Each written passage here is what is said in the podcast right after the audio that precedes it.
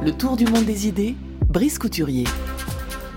Bonjour Brice. Bonjour Florian. Vous disiez hier que selon Carmen et Vincent Reynard, le fait que les banques centrales aient racheté une bonne part des dettes publiques des États fait peser une menace sur leur indépendance. Pour quelle raison? Ça mérite un peu, un peu d'explication, Brice. Eh ben, tout simplement parce que les gouvernements vont avoir de plus en plus la tentation de leur demander d'annuler au moins une partie de ces dettes. C'est ce qu'on observe déjà, d'ores et déjà, du côté de la majorité républicaine au Congrès des États-Unis. Mais toujours selon les époux Reinhardt, la crise a eu du bon en ce qu'elle a contraint les gouvernements à mettre un peu d'ordre dans les banques. Le secteur est aujourd'hui beaucoup plus sain qu'il n'était il y a dix ans. On a dressé autour de ces banques tout un échafaudage de règles pour leur éviter eh ben, les dérives qui ont provoqué ou accéléré la crise il y a dix ans. Ainsi, aux États-Unis, la loi Dodd-Frank de 2010 les a contraintes à provisionner un stock de capitaux beaucoup plus important de manière à pouvoir encaisser des pertes massives. Elles sont surveillées de près et soumises à des stress tests réguliers. Mais le problème que pose cette loi, c'est qu'elle ne concerne justement que le secteur bancaire. Or, plus celui-ci est contrôlé, plus se développe une finance parallèle. En particulier dans l'immobilier, où les banques sont en concurrence avec d'autres acteurs. Les Américains volent des maisons, ils ont le goût du risque et rien ne les arrêtera dans cette quête, c'est culturel. De manière générale, le secteur bancaire est doublé donc par un shadow banking, toujours aussi opaque et peut-être davantage. C'est à se demander, conclut les Reinhardt, si après avoir trop peu régulé les banques, on ne leur avait pas posé trop d'entraves. Ils font également observer, et cela concerne l'Europe cette fois, que le renflouement des banques par certains États, qui n'est peut-être pas terminé du reste, a fait exploser leur dette publique. C'est le cas en particulier de l'Italie. Or, ces sommes vertigineuses, empruntées sur les marchés financiers, ont été en quelque sorte détournées de l'investissement. Du coup, elles ne servent pas à améliorer la croissance.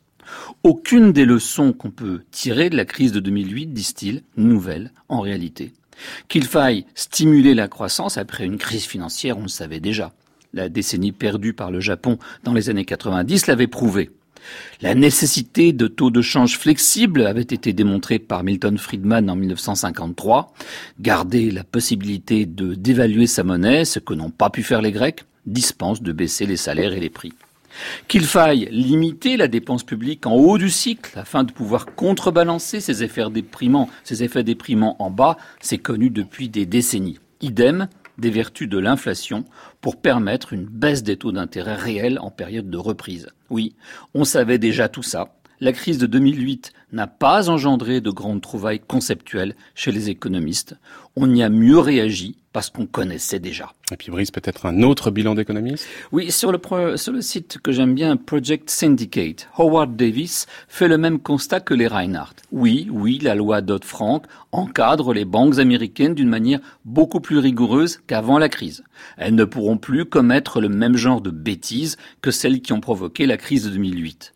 Certains diront que ces exigences en fonds propres sont excessives, d'autres au contraire qu'elles conservent une trop grande latitude à créer de la monnaie. Mais aux yeux de Howard Davis, là n'est pas l'essentiel. Il fait observer un détail qui a échappé à la plupart de ses confrères. Le système de régulation et de contrôle des banques par la puissance publique était et demeure inutilement alambiqué, dit-il. Cela avait été critiqué autrefois par l'ancien directeur de la Fed, puis du Conseil pour la relance économique d'Obama, Paul Volcker. La loi Dodd-Frank, toujours elle, n'a supprimé qu'une seule de ces bureaucraties régulatrices, le Bureau de contrôle de l'épargne. Traditionnellement, c'est aux banques centrales des États que revient la supervision des banques présentes sur leur territoire, tandis que les compagnies d'assurance, par exemple, sont surveillées, elles, par des agences gouvernementales. Mais les pratiques varient considérablement d'un pays à l'autre. Or, cette diversité de situations ne favorise pas l'adoption et la mise en pratique de standards internationaux qui sont nécessaires. C'est particulièrement problématique au sein de la zone de l'Union européenne, de la zone euro en particulier. Certes, alors il existe une union bancaire de la zone euro, mais dans certains pays, la supervision appartient aux banques centrales, comme la Banque de France, mettons, et dans d'autres, à divers organismes publics ou parapublics. Or, les superviseurs des banques n'ont pas tellement intérêt à critiquer leur propre système. Et c'est pourquoi, selon Howard Davis, toujours lui, ils ne sont pas pressés d'harmoniser les procédures, ce qui serait pourtant nécessaire.